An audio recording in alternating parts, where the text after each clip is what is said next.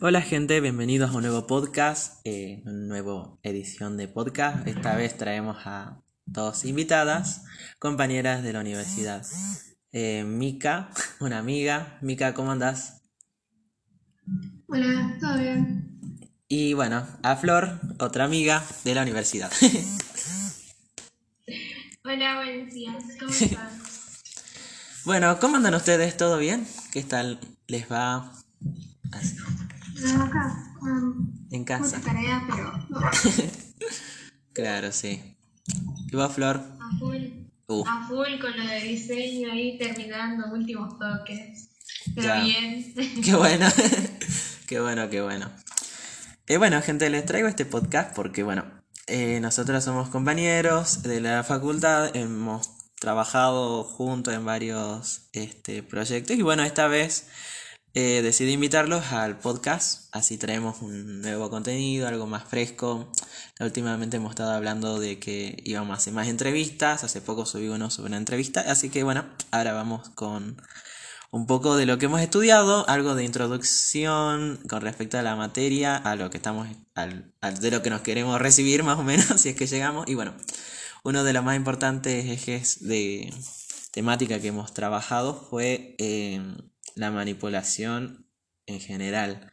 Y bueno, para entrarlos en, el tema, hemos estudiado varias teorías que se tratan sobre esto. Y bueno, a mí esta mañana se me surgió la idea de, bueno, invitarlas a ellas, a mis compañeras, y hablar sobre un poco de qué se trata esto. Así que bueno, ¿qué opinan ustedes? Flor. Y bueno, mira, yo pienso... Una a la vez. Hola, Mica.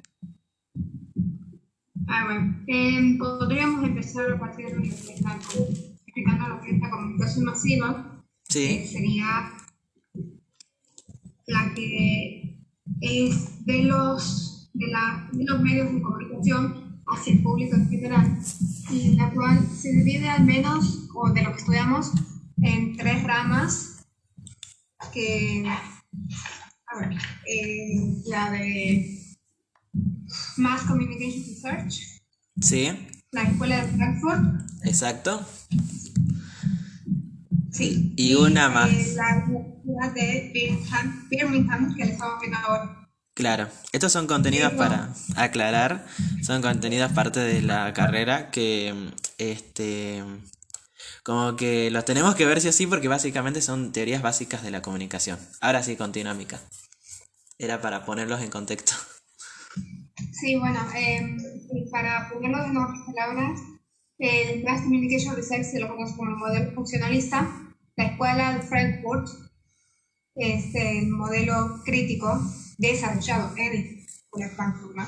y la Universidad de Birmingham desarrolló el modelo cultural de la comunicación masiva. Sí, sí, eso hemos estado viendo últimamente y bueno, como que ambas teorías se desarrollan paralelamente pero tienen su punto o enfoque distinto. Flor, ¿querés aportar algo? Uy, se mimió.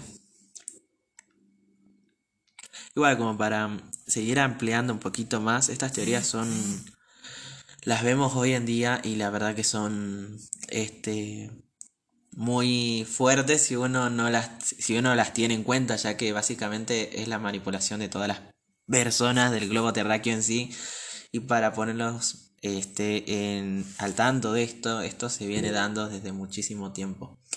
Así que, bueno. Mika, ¿vos querés dar algún ejemplo que en tu vida haya pasado en el que te sintás así como que ahora al ver estudiar estas teorías como entre comillas manipulada por los medios de comunicación?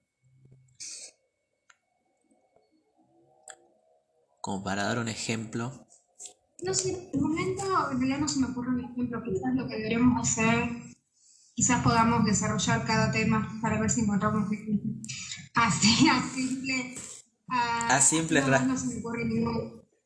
Podríamos vez hablar sobre ir paso a paso ah, Sí. con la teoría de la aguja hipodérmica, por ejemplo. Claro. Sí, a ver, la teoría de la hoja hipodérmica habla de que todos los contenidos que que este, se le presenta a la sociedad en, tiene un nivel de profundidad y alcance hacia nosotros que este, llega a lo más profundo literalmente de nuestra personalidad, incluso decisiones, como para a partir de eso. Este, una teoría muy interesante porque nos afecta a todos y es imposible de que no haya personas eh, que no sean afectadas y llegadas por esta teoría. Este, justo ahora estoy buscando el punto para hablar bien sobre qué es la teoría, pero básicamente lo que nos pasa en día a día a todos, o sea, todos tenemos una pequeña cultura general esta actual básicamente por exactamente esta teoría que se llama eh, teoría de la hoja epidérmica, haciendo referencia a que todo el contenido que se presenta en nuestra vida al consumir sobre cualquier tipo de información o medio, de alguna manera, directa o indirectamente, nos llega a tocar a nosotros. Vos, Mika, ¿qué podrías decir? Aparte. Bueno, esta teoría no es muy exacta del todo. O sea, la teoría, en resumen, viendo tu explicación, ah, plantea que el mensaje, todo el mensaje que produzca los medios de comunicación o que transmitan, eh, afectan de la misma forma a la sociedad. Es como un mensaje que se introduce en su mente y, ah, inmediatamente todos eh, realizan la misma respuesta. Pero no es exacta porque, bueno, en palabras simples, todos somos diferentes Claro. Todos reciben el mismo mensaje, pero de distinta manera. Lo que significa que no actuamos de la, no respondemos de la misma manera o de la eh, de manera inmediata como plantea la teoría. Claro. Ahí también se le suman factores como la psicología de cada individuo, cómo uno recepciona y percibe esa información y después qué conclusiones saca e incluso si le interesa o no le interesa la información. Entonces como que es muy variado. El mensaje es el mismo, pero depende de cada persona cómo lo recibe básicamente. Flor. Claro, es así como vos lo decís más o menos, ¿no? Porque causa un efecto, ¿no? Sí, causa un efecto. El simple hecho de que reciba el mensaje para todos por igual es una cosa. El mensaje es el mismo, que cambia como uno lo ve, como uno, la mirada que uno, la interpretación, cómo uno lo analiza. Eso es la variante. Claro, cómo uno lo percibe, más que nada, ¿viste? Era un, claro ejemplo era este de, de, la transmisión por radio, de que un, el, el redactor estaba este, contando acerca de una parte de un libro que era de la Guerra de los Mundos. Ah. Y bueno, sabemos todo el incidente que ocurrió, la reacción consecuente de pánico en la audiencia, ¿no? Sí. Ese es un claro ejemplo de lo que sería lo de la aguja y poder. Sí, es muy buen ejemplo. Eh, bueno, después, bueno, eso sería una teoría de efectos limitados que, bueno, es como que limita al mensaje poder entrar y darse a no entender, sino querer transmitir, si lo vamos un poco más ejemplificado a hoy en día con las elecciones en, nuestro, en nuestra provincia, este, a todos se nos da mensaje de una campaña política. Ahora, cada uno tiene gustos, su forma de pensar, su forma de su historia para poder votar a alguien, sus preferencias. Y bueno, ahí ya tenemos un ejemplo también de cómo se nos da esta teoría de efectos limitados. A todos se nos da una misma propuesta de votación, perfecto, pero depende mucho de uno, la historia, las decisiones, el trasfondo que tiene todo eso y la interpretación de esa campaña para recién poder decir vota a X personas o vota a otra persona, ¿entendés? Después... Claro. Sí. Claro, claro, sí. Eh, bueno, después no sé qué más podríamos aportar. La verdad que es una teoría muy interesante porque básicamente afecta, eh, como he visto en la otra teoría, la teoría crítica, es como que se enfoca en lo económico. Y bueno, ahí es otra, otro capítulo más para, para hablar, sinceramente es muy amplio, es muy como que lo vemos que afecta nuestro día a día más o menos. Y de manera indirecta o directa lo, lo vemos incluso en cualquier publicidad de, que esté en el televisor.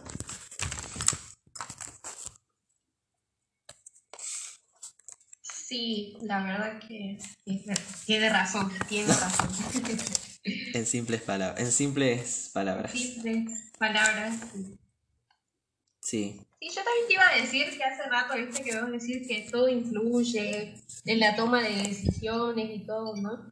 Sí. También yo creo que está, eh, se, se aferra también mucho a lo que es la cultura de las personas, ¿no? A cómo fue, por ejemplo, a cómo fue creada, este, no creada, sino cómo fue influida la persona en su familia, por ejemplo, en el tema hablando ahora de lo que está en la política, ¿no? Sí. Eh, por ejemplo, si tuviste un abuelo peronista, entonces vas a tener ideales peronistas, ¿me entendés? O puede ser que cambie. O todo lo opuesto, ¿viste? Claro, sí. Sí. Sí, la verdad que, bueno, eso entra, esa aguja literalmente entra tan profundo que afecta incluso a nuestros seres más íntimos, más querido, nuestra familia, que es lo más, entre comillas, la burbuja de la sociedad, lo más privado que hay a nivel global y llega hasta ese punto a afectar, que sí es verdad lo que decís. Sí, es, sí, es razón, hay razón. Sí. y Ahí hay manipulación con eso. Sí. sí, la verdad que sí, la venta de publicidad y propaganda sobre todo afecta muchísimo. No hace falta ser historiador para ver que incluso hasta hoy en día se siguen usando las, básicamente las mismas técnicas y podemos decir que desde toda la historia se utilizó este uso, este, disfunción narcotizante para hablar en términos más técnicos. Este, pero sí es muy interesante estudiar todo esto porque es como que uno ve desde otra perspectiva a la sociedad y en sí a los medios de comunicación. Ahora. Empezás a abrir un poco más la mente a, a, los temas que uno los tomaba como normales. Entras como que a este mundo y es como que no son tan normales como uno los ve así, a simple vista, ¿no? Claro. Cualquier tema, en cualquier aspecto, ¿viste? ¿Qué querías decir, Mika? que abrir la mente a ciertos temas, pero también todo depende de la manera en que sean comunicados. Claro, la forma, cómo se presentan, en qué tiempo, en qué momento, en qué estado anímico está esa persona.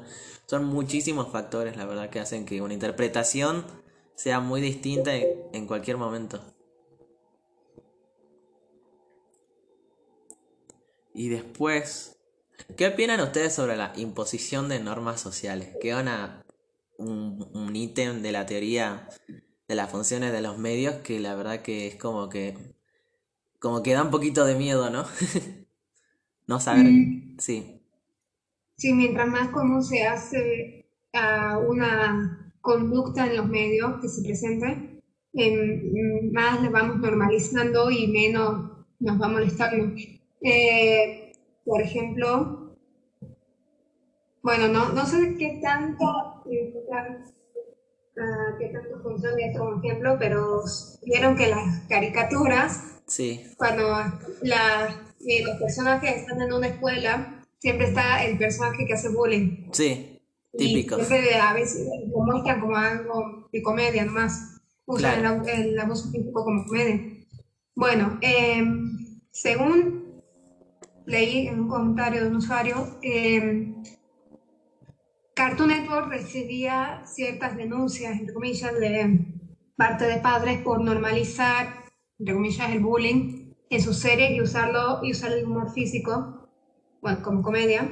Así que Cartoon Network empezó la campaña de basta de bullying. Ah.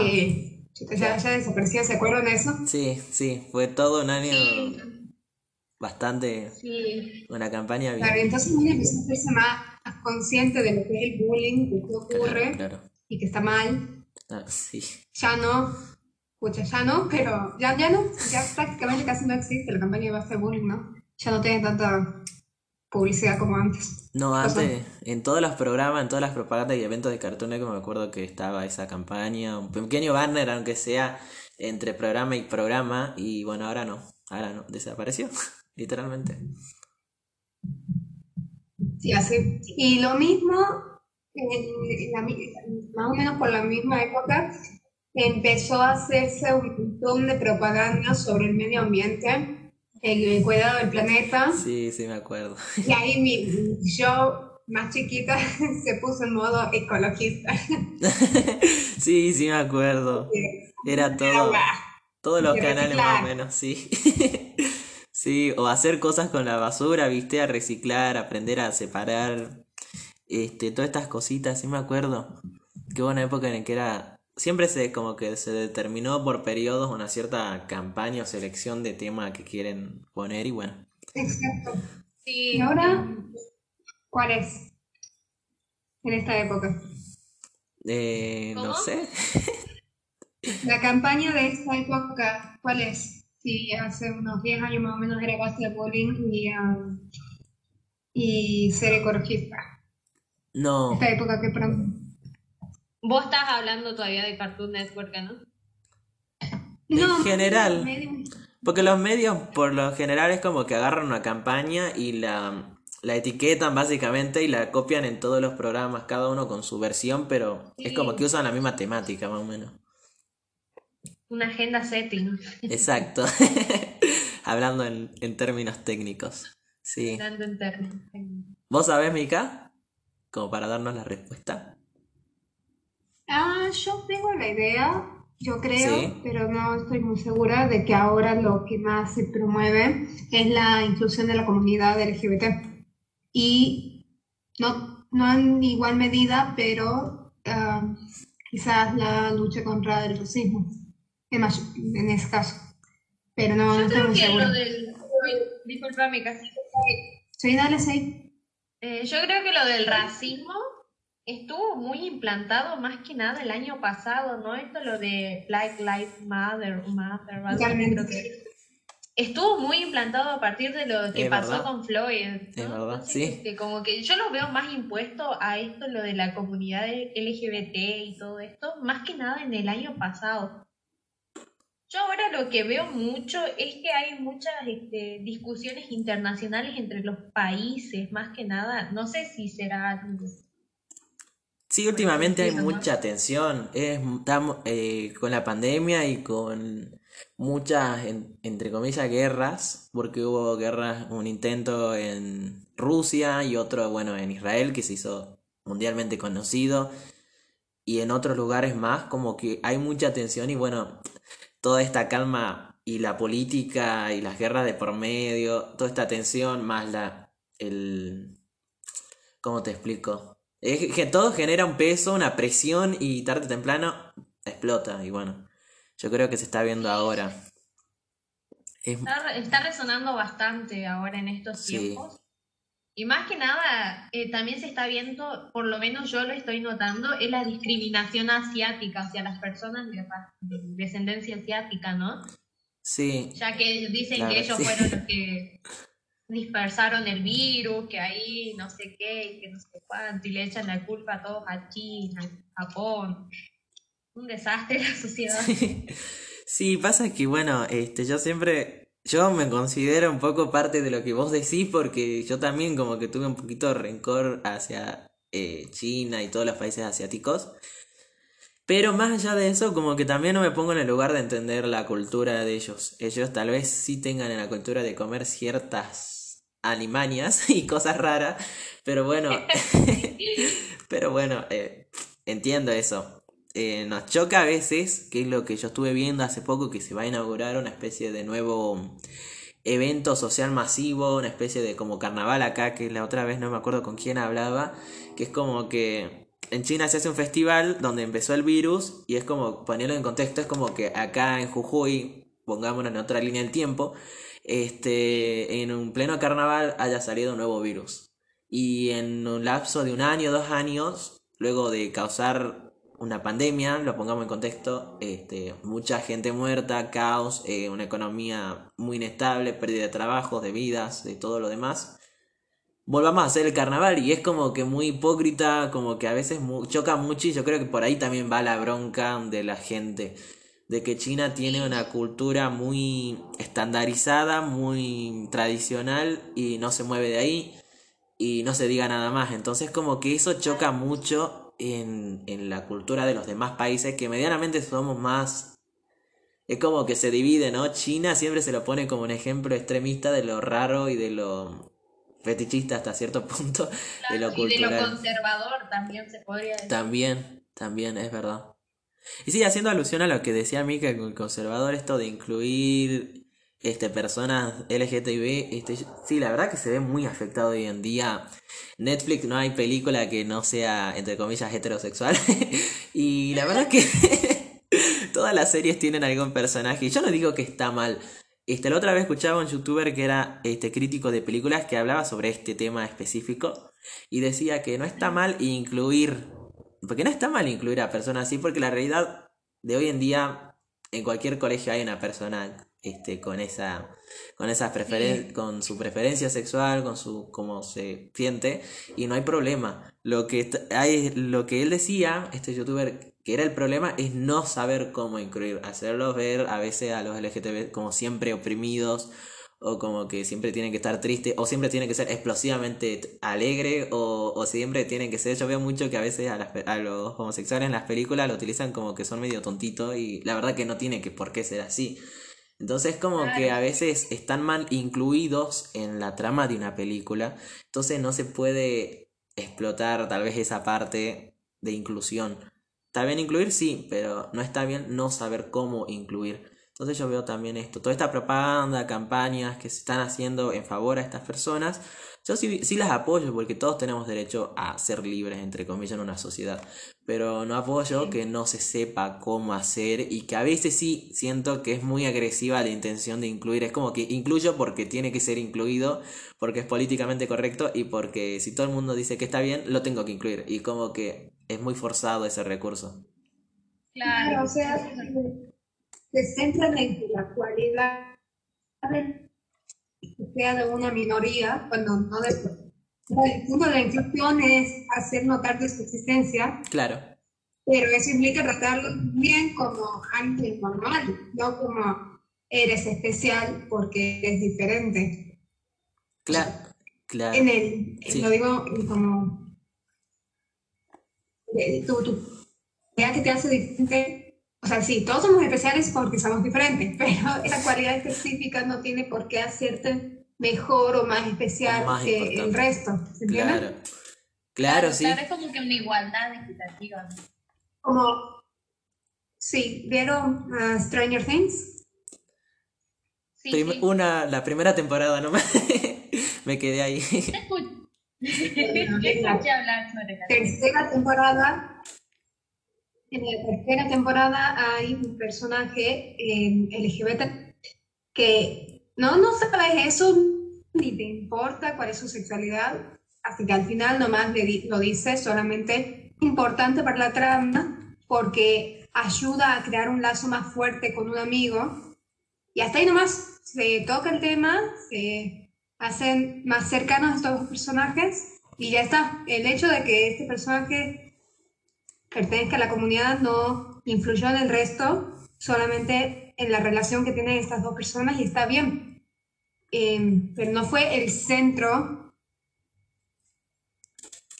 No fue el centro mágico, porque este personaje tiene otras cualidades que hacen que, lo quieras, que, bueno, que te con, con ella.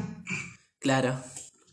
Claro, claro, es como que está incluido bien, pero no, no, la trama no sigue en función de su sexualidad, por decirlo. Como que está bien incluido ahí. Que es lo que yo digo. Incluir algo no significa abocar toda la serie, al menos que sea una serie hecha para eso, ¿no?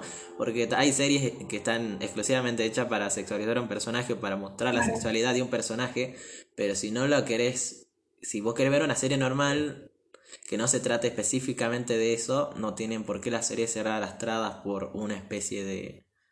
por el gusto de una persona, ¿entendés? Básicamente.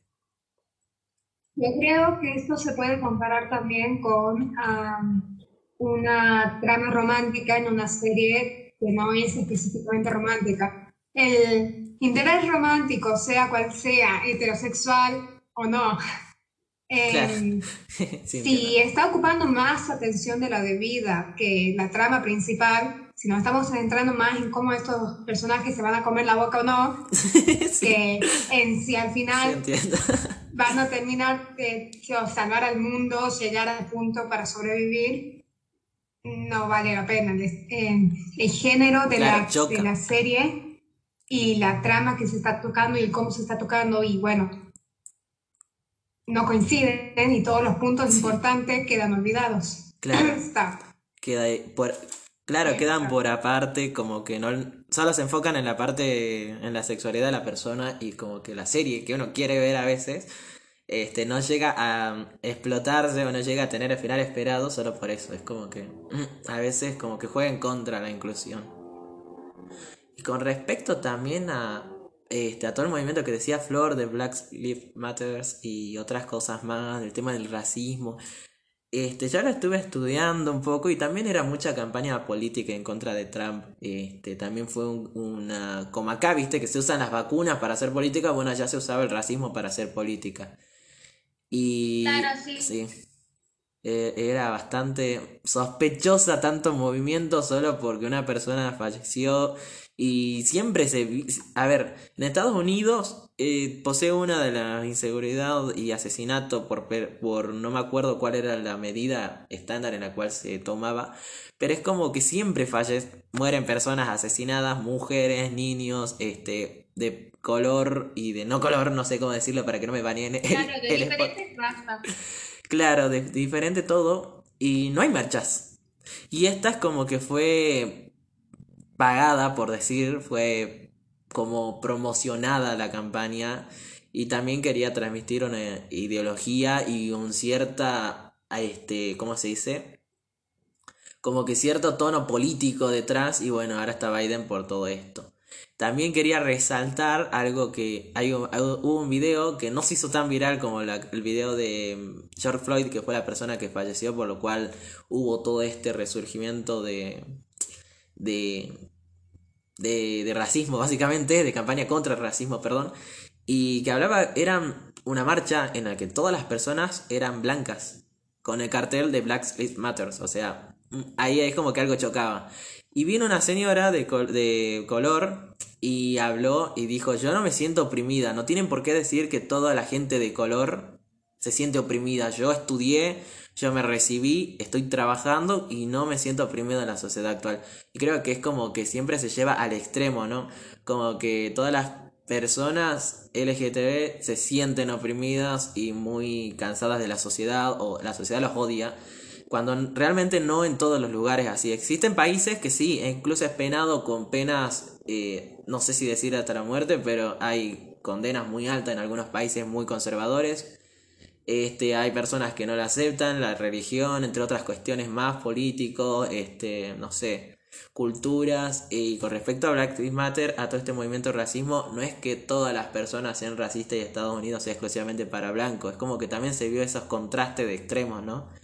El que dice que sí, que, que la sociedad está horrible, y el que dice que no, todo está bien, y el que está en el medio, ¿no? Y bueno, tener ese pensamiento crítico a veces es como que muy difícil cuando escucha estos dos extremos tan fuertes, ¿no? Como que te vuelan la cabeza más o menos y te tratan de meter lo que decíamos nosotros, aguja epidérmica, te tratan de meter el mensaje como a fuerza, ¿no? Más ahora con la serie. Todas las personajes a aparecer ahora van a ser de color y bueno, yo no tengo drama, pero es como que lo que decía otro crítico de cine, James Bones es un hombre blanco inglés ese es James Bond. No hay problema en que sea un hombre de color, pero es como que esa, esa identidad ya le pertenece a alguien. Lo que decían otra vez cuando Disney causó polémica con la sirenita, que iba a ser una persona de color. No hay problema que sea la sirenita de color, pero esa esa rasgos físicos de que sea una mujer blanca, de pelirroja, ellas están, ya tienen una identidad y una pertenencia. Es como que, no sé, Garfield sea un perro, no hay drama, pero que no se llame Garfield la película, ¿entendés? Porque Garfield es un gato, ¿entendés? Claro, es como que ya está impuesto por la sociedad, ya, ya lo tomamos muy natural, por así decirlo. Sí, muy light. y eso va... Y es raro que venga alguien y como que te cambien lo que vos ya tenías impuesto, ¿no? Sí. Eh, eh, yo Sí, creo es que sí. Es como que choca a veces mucho con uno. Incluso cuando uno dice, yo no tengo problema. Pero sí hay un problema, ¿viste? A veces uno no lo quiere decir, no lo quiere echar en cara, no quiere hablar porque tal vez no sea, entre comillas, políticamente correcto. Pero es como que uno, mm, algo le choca, ¿viste? Tal vez no lo diga, pero algo pasa, ¿viste? En todas las personas, porque todas las Sí. personas tenemos gustos, preferencias, colores, lo que sea, pero siempre choca algo. La verdad que sí.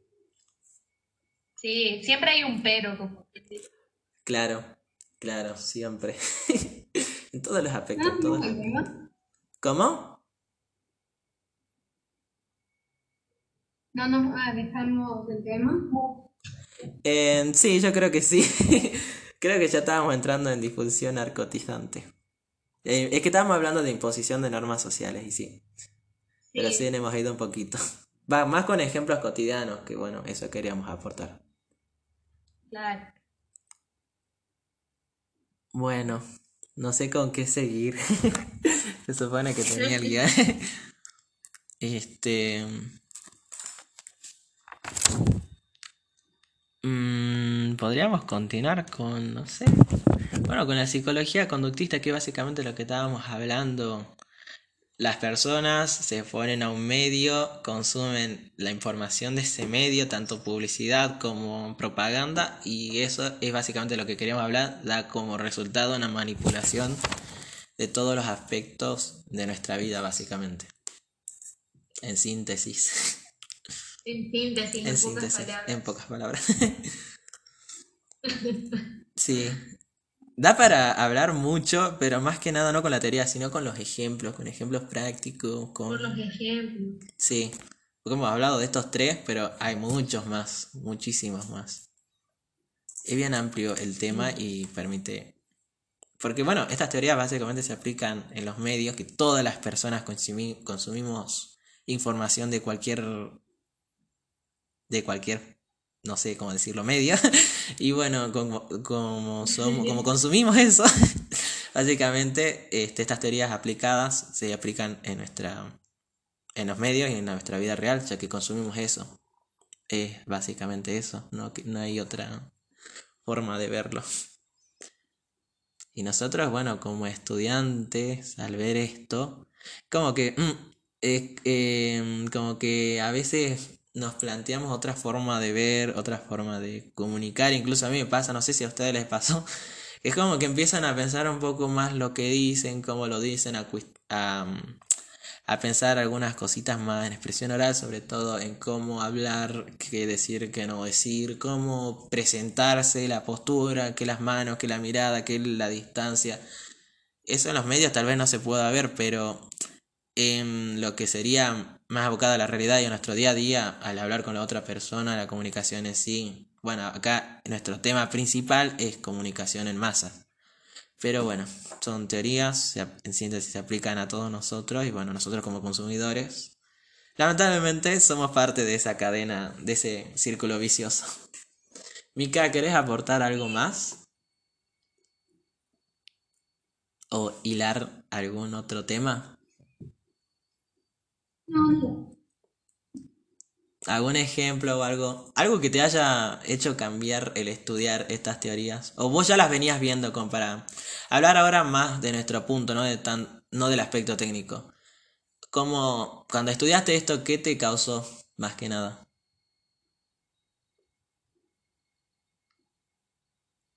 ¿Qué, qué resultado tuvo? Sabía que era una manipulación, así que le gustó. ¿eh? Todo ayuda. Me sen- Esa flor me parece bien. Sí, es bien Mm. turbio.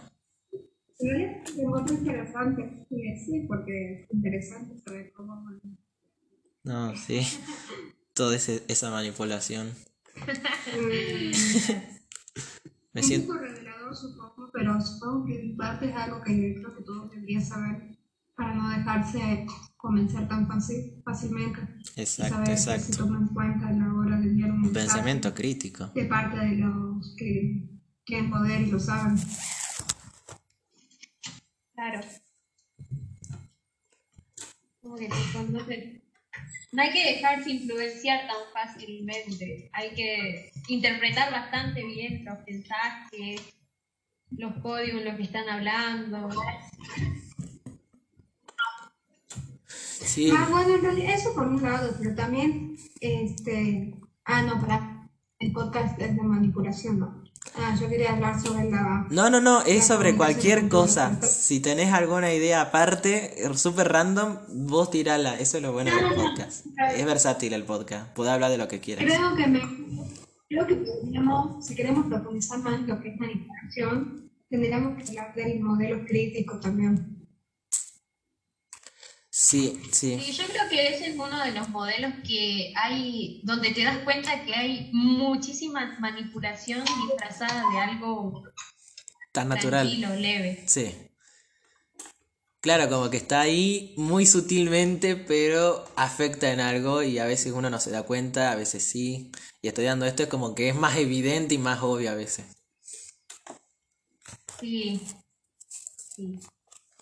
Bueno, yendo a los apuntes de... Por ejemplo, no sé si te acordás cuando estábamos.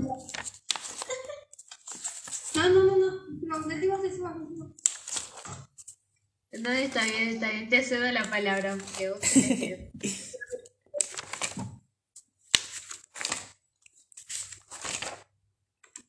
¿Qué querías decir, Mika? Así vamos continuando con el tema. Sí, con la teoría crítica. No, que Flor, ¿Cómo? Estoy buscando los apuntes. que Flor decir. Flor, diga. que cuando es- está bueno retomando que cuando estábamos exponiendo con la profe el, el tema de esto de la teoría crítica, ¿no? Sí. Habían otros temas que nos saltaban a nosotros eh, así de, por ejemplo, esto lo del héroe de mil caras que había encontrado Mika. ¿A, Sí. qué, a qué nos referimos cuando decimos héroes de mil, el héroe de mil caras? Que es como que siempre hay una, una línea sucesiva en donde la persona es, donde el héroe este de la, de la, del cuento, de la novela, de la trama, lo que sea, Sí. este, siempre este, va- pasan por las mismas situaciones. Entonces, por ejemplo, es como ponía de eh, pusimos de ejemplo este, las novelas mexicanas, María la del Barrio, Marimar, eh, y así, ¿viste? Por ejemplo, después Como que todo se repite la mismo. Rubí, Teresa, es como que siguen la misma trama. Claro, es como que se podemos- estandariza. Se estandariza y todo sigue la misma línea más o menos. Vos, Mika, que estudiaste un poquito más eso del héroe de mi cara, ¿vos cómo lo definirías?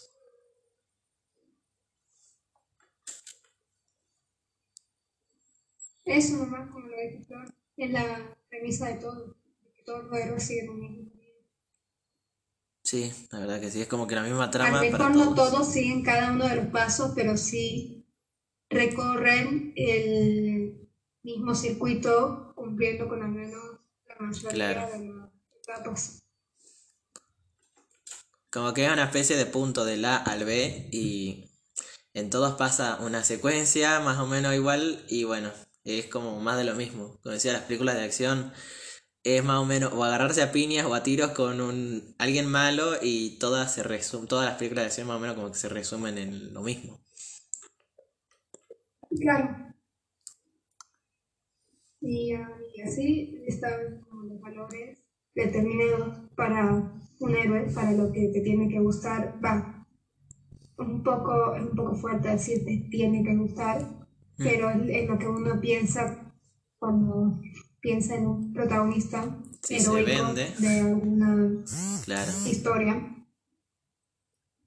Y eso, ya, ya se tiene determinado cómo va a ser su aventura, su desarrollo, si es que está bien desarro- desarrollado.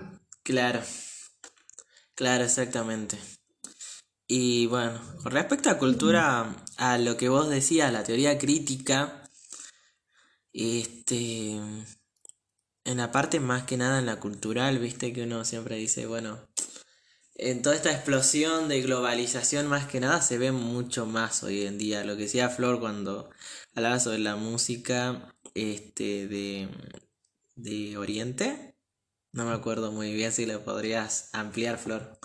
De esto de cómo una cultura de, del otro lado del planeta más o menos llega a nosotros, que estamos acá en Jujuy, en una ciudad relativamente chica, que más o menos se decir que estamos medio aislados de, de, de Europa. No, no sabría decirlo muy bien, pero bueno.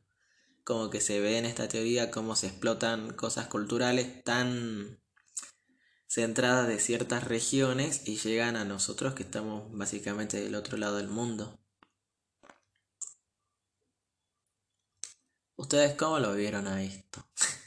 Como para dar su opinión. Mm. Porque no da mucho más que hablar, sinceramente, las teorías. Mm son amplias, extensas. Bueno, yo puedo decir o aportar, bueno, no sé si... Eh, acá en Jujuy repercutió mucho lo que vos hablabas, lo de la música del oriental, lo que es el K-pop, que se empezaron a ver muchos este, grupos de estos chicos que son fanáticos de, estos grupos, de este género musical, que empezaron a hacer coreografías, empezaron a subirlas a internet. Algunos chicos incluso llegaron a audicionar a estas empresas, ¿no? Por ejemplo, sin miedo al éxito. GYP creo que era otra. Entonces, este, bueno, así vemos como eh, los chicos que empezamos a hacer una apropiación cultural, no solo en eso, ¿no? Sino también en, en el estilo de moda, porque Quizás acá en Jujuy, en la provincia exactamente, no se note mucho porque es todavía como quien dice una, una, provincia algo conservadora.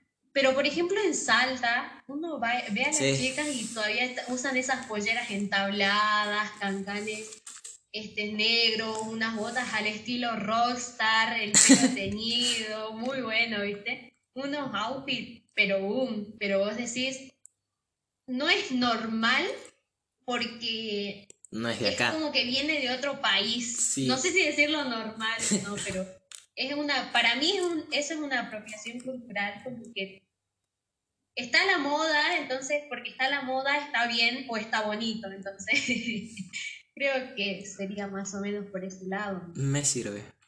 Me sirve básicamente. sí, la verdad que este, yo siempre comparo a Jujuy con Salta porque básicamente son dos hermanos que un poco más terminan juntos, una sola provincia, pero este, yo tengo una, este, unos primos allá con el que siempre hablamos, ellos tienen también una radio, este, no me acuerdo, ya creo que la voy a poner en la descripción del podcast para que también ayudar allá. Este, y siempre hablamos sobre esto, ¿no? Sobre que allá todo lo nuevo es explotado, todo lo nuevo es como que bien recibido, entre comillas.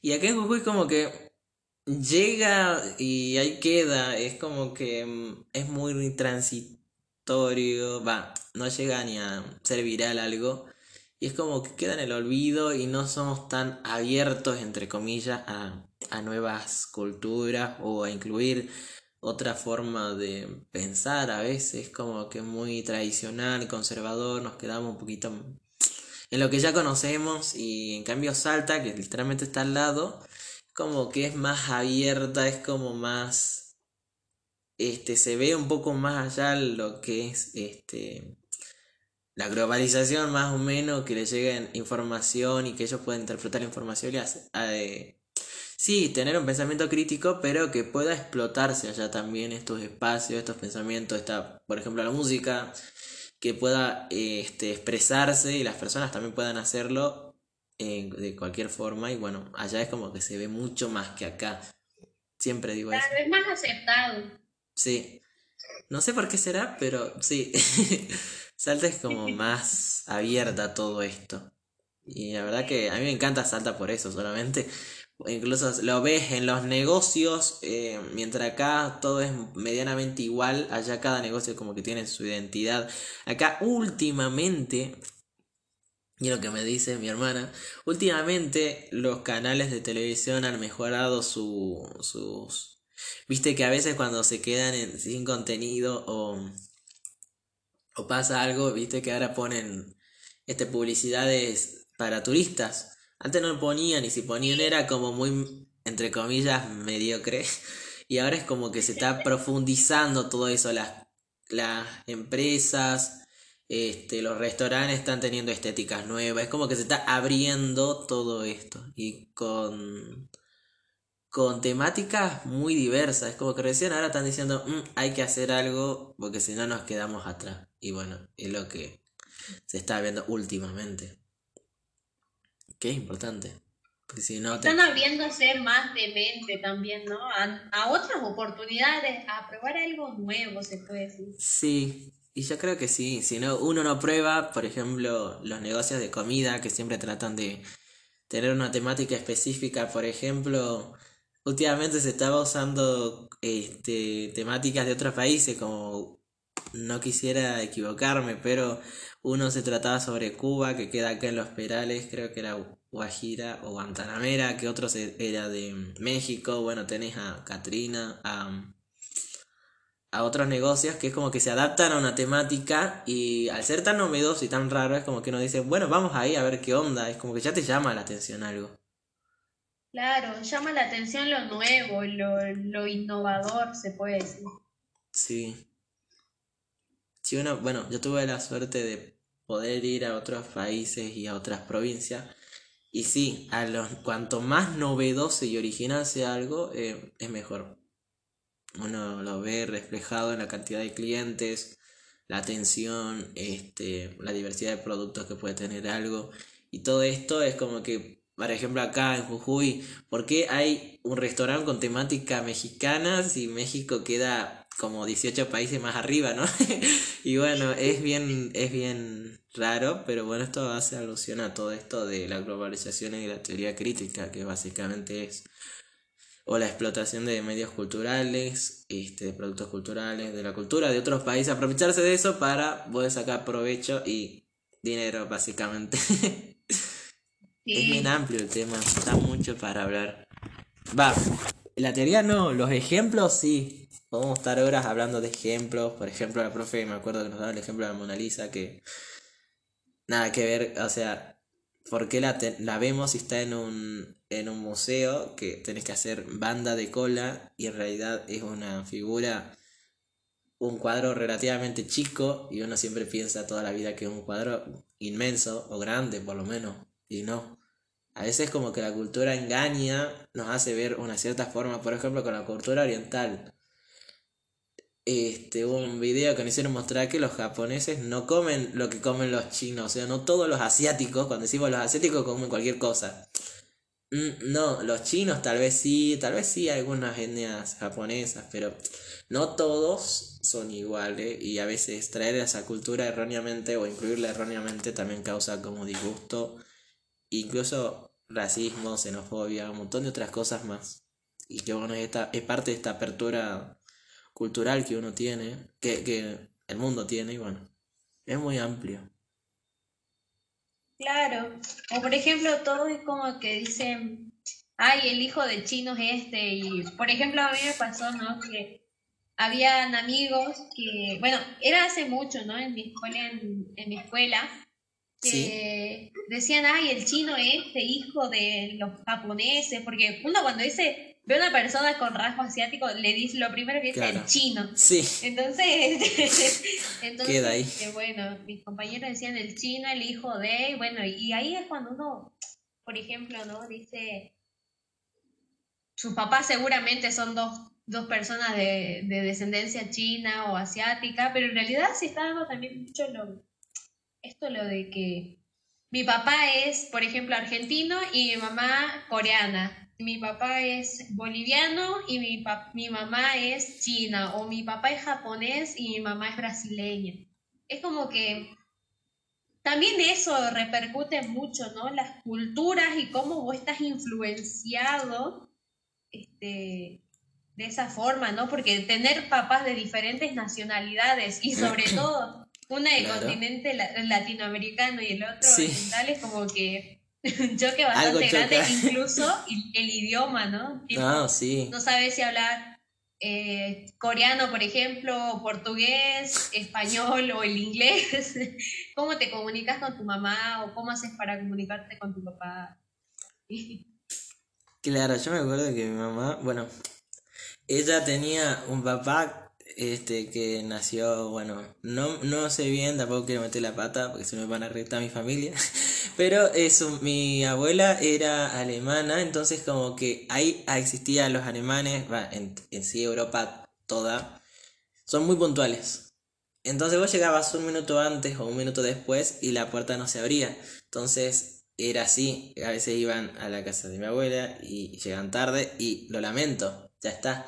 Entonces esa cultura, el argentino siempre dice, bueno, cinco minutos después salgo, llego, no va a pasar nada, total, son diez minutos de espera y terminamos llegando como media hora de espera y no pasa nada acá en Argentina. Pero en Europa sí, en Europa se cierran las puertas y chao, no, no hay otra discusión.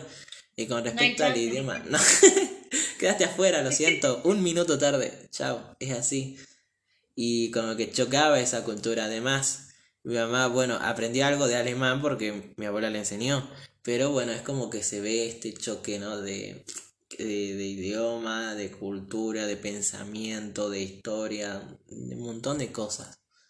Y es muy interesante porque uno tiene la, la puede ver dos formas de vida muy distintas. es lo que siempre digo, cuanto más variedad, mejor. Ahora, a partir de ahí te puede gustar o no gustar. Es interesante, interesante. Interesante. sí. Bueno. ¿Qué más podemos abordar? Nos quedan nueve minutos. bueno, y también decir que no me acuerdo si Mika creo que fue la que había dicho que no me acuerdo cómo es que habíamos llegado bien a la conclusión de que el efecto Mandela también estaba dentro de esta teoría crítica, ¿no? Ah, sí, era muy, forzada porque uno reproduce la imagen que tiene sobre la realidad hasta que ve un registro verídico sobre lo que ocurrió realmente y bueno, siente esa, esa disonancia entre, uno, entre lo que uno creía y lo que en verdad es. Pero eso, eso es un poco más... Hoy no. Un poco más sacado, nada más porque no, está tan relacionado con... de, Uy, no, no te cortes, no te cortes. eso de lo que te dicen los medios para creer algo. Ya. No, no. Es como más aparte, pero es parte.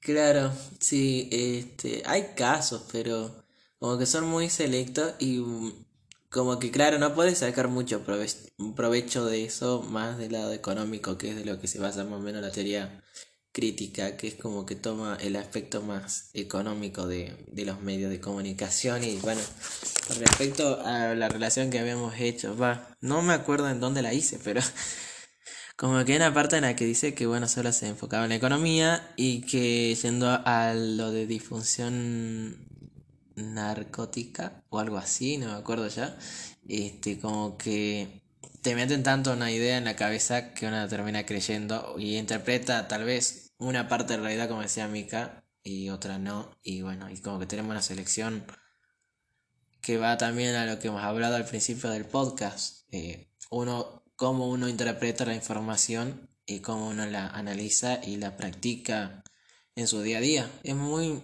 relativo el tema, pero es como que se canaliza en estas tres teorías. Y bueno, hay muchos conceptos que se pueden desarrollar, hablar, pero es como que se centran en esto, en la sociedad en masa y cómo afecta a nosotros, que somos los que básicamente consumimos y, y, y bueno, eso sería básicamente. Algo más que quieran aportar, una idea, una opinión, un algo así libre. Hable ahora calles para siempre. Yo nada. ¿Cómo? No, algo, algo, alguna opinión o algo como para hacer una síntesis del tema que le gustaría aportar a ustedes? Así libre, una opinión, un pensamiento, algo que quieran aportar. Fíjense mucho en la información que reciben, en cómo la interpretan. Traten de, de, de tener una buena presencia no verbal. No sé cómo, cómo decirlo, a ver. Todo comunica, así que traten de, De comunicarse saber bien. qué gestos van a utilizar, cómo se van a mover, cómo se paran, qué es lo que hacen los movimientos con las manos, con los ojos, con la boca, todo. Todo. Hay que tenerlo bien calculado porque todo, incluso cuando vos decís estoy quieto, no estoy comunicando nada, no, sí, estás comunicando algo, ya sea seguridad, intranquilidad, nerviosismo, Cada aspecto. No sé, todo Sí. comunica. Así que hay que ser muy cuidadoso con lo que uno hace, sobre todo con el cuerpo, y con lo que uno está comunicando más que nada. Sí. Sí, la verdad que sí. También Sí, Mica. paranoico con esto de la manipulación de los medios. Solamente tengan cuidado con lo que eligen. Bueno, pero igual sepan que al final elijan lo que elijan comunicar o seguir. Piensen al menos cuál es la razón y que es su elección. Asegúrense de que sea su elección. Pero tampoco se pongan paranoicos. No todo lo que hacen es- está controlado por todo. Claro, claro. No Claro. formen parte de una sociedad vulnerable. En síntesis, claro, no.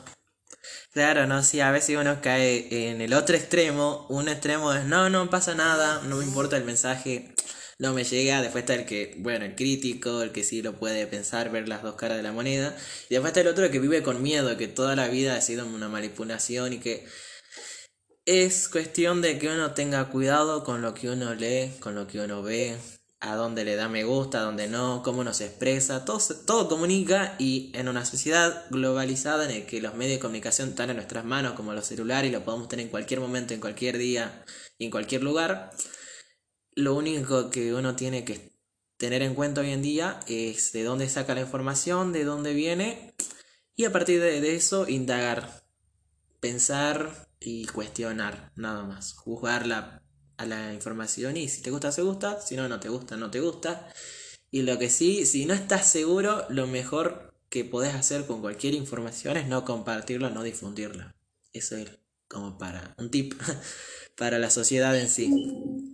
¿En qué sentido? Información de la que uno no se siente seguro. Por ejemplo, de las que no son una fuente confiable, se puede decir, ¿no? Porque hoy en Sí. día todo lo que se publica, la gente lo comparte. Claro, Es como nuestra profe de, de comunicación, de introducción nos decía, el marido de ella decía, ¿cómo? no nada. Bueno, ella nos de decía que el marido compartía lo que vio en las redes sociales y decía, mirá, este hizo tal y así, y asá, que, que los contagiados aumentaron, que van en ca- cada día se, son mil contagiados más. Y uno dice, ¿será verdad? Además no había una fuente confiable donde uno dice, no, está, es Tal por vez sí. ejemplo, eh, algo del de, departamento de salud o algo, ¿no? Que Claro. sea algo confiable, porque vos sabés que eso lleva, lleva una estadística, ¿no? En cambio, si viene una persona, no sé, planita de Random. tal y dice, no, en el hospital tanto, tanto, hay tantos contagiados que hoy día sí. Tal vez sí o No, tal no vez podemos no. decir si es veri No lo podés si es algo verificar. que realmente es confiable o realmente es un punto de vista, ¿no? Mm, sí, es verdad. Sí, es verdad, es muy relativo todo este mundo. Bueno, queda un minuto. Este, bueno, a ver, voy a cerrar. Ah. Eh, bueno, gente, espero que les haya gustado a ustedes del otro lado el podcast, que les haya servido de algo y que bueno. Sin nada más, nos vemos en, la en el próximo podcast. Supongo que vamos a estar lanzando otras entrevistas más. Y bueno, esta vez fue con Flor y Mica, compañeras de la facultad. Estamos estudiando lo mismo y bueno, hemos decidido traerle esta información que estamos estudiando para que les sirva, para que la tengan en cuenta. Y bueno, nos despedimos. Flor. Hasta luego. Gracias, a Mica. Chao, chao. Nos vemos, gente. Y como siempre decimos al final de todo podcast, bueno, la verdad que dejo estos 10 segundos más para poder hablar. La verdad que un lindo podcast, espero que les haya gustado, ya no estoy con la chica. Y bueno, fue muy interesante vía Meet, porque bueno, virtual, eh, hubo un reporte de caso y bueno. Espero que estén bien, gente, que tengan un buen fin de. Les dejo con este podcast, espero que les sirva. Y bueno, sin nada más que decir, a volar, Bobby. Chao, gente.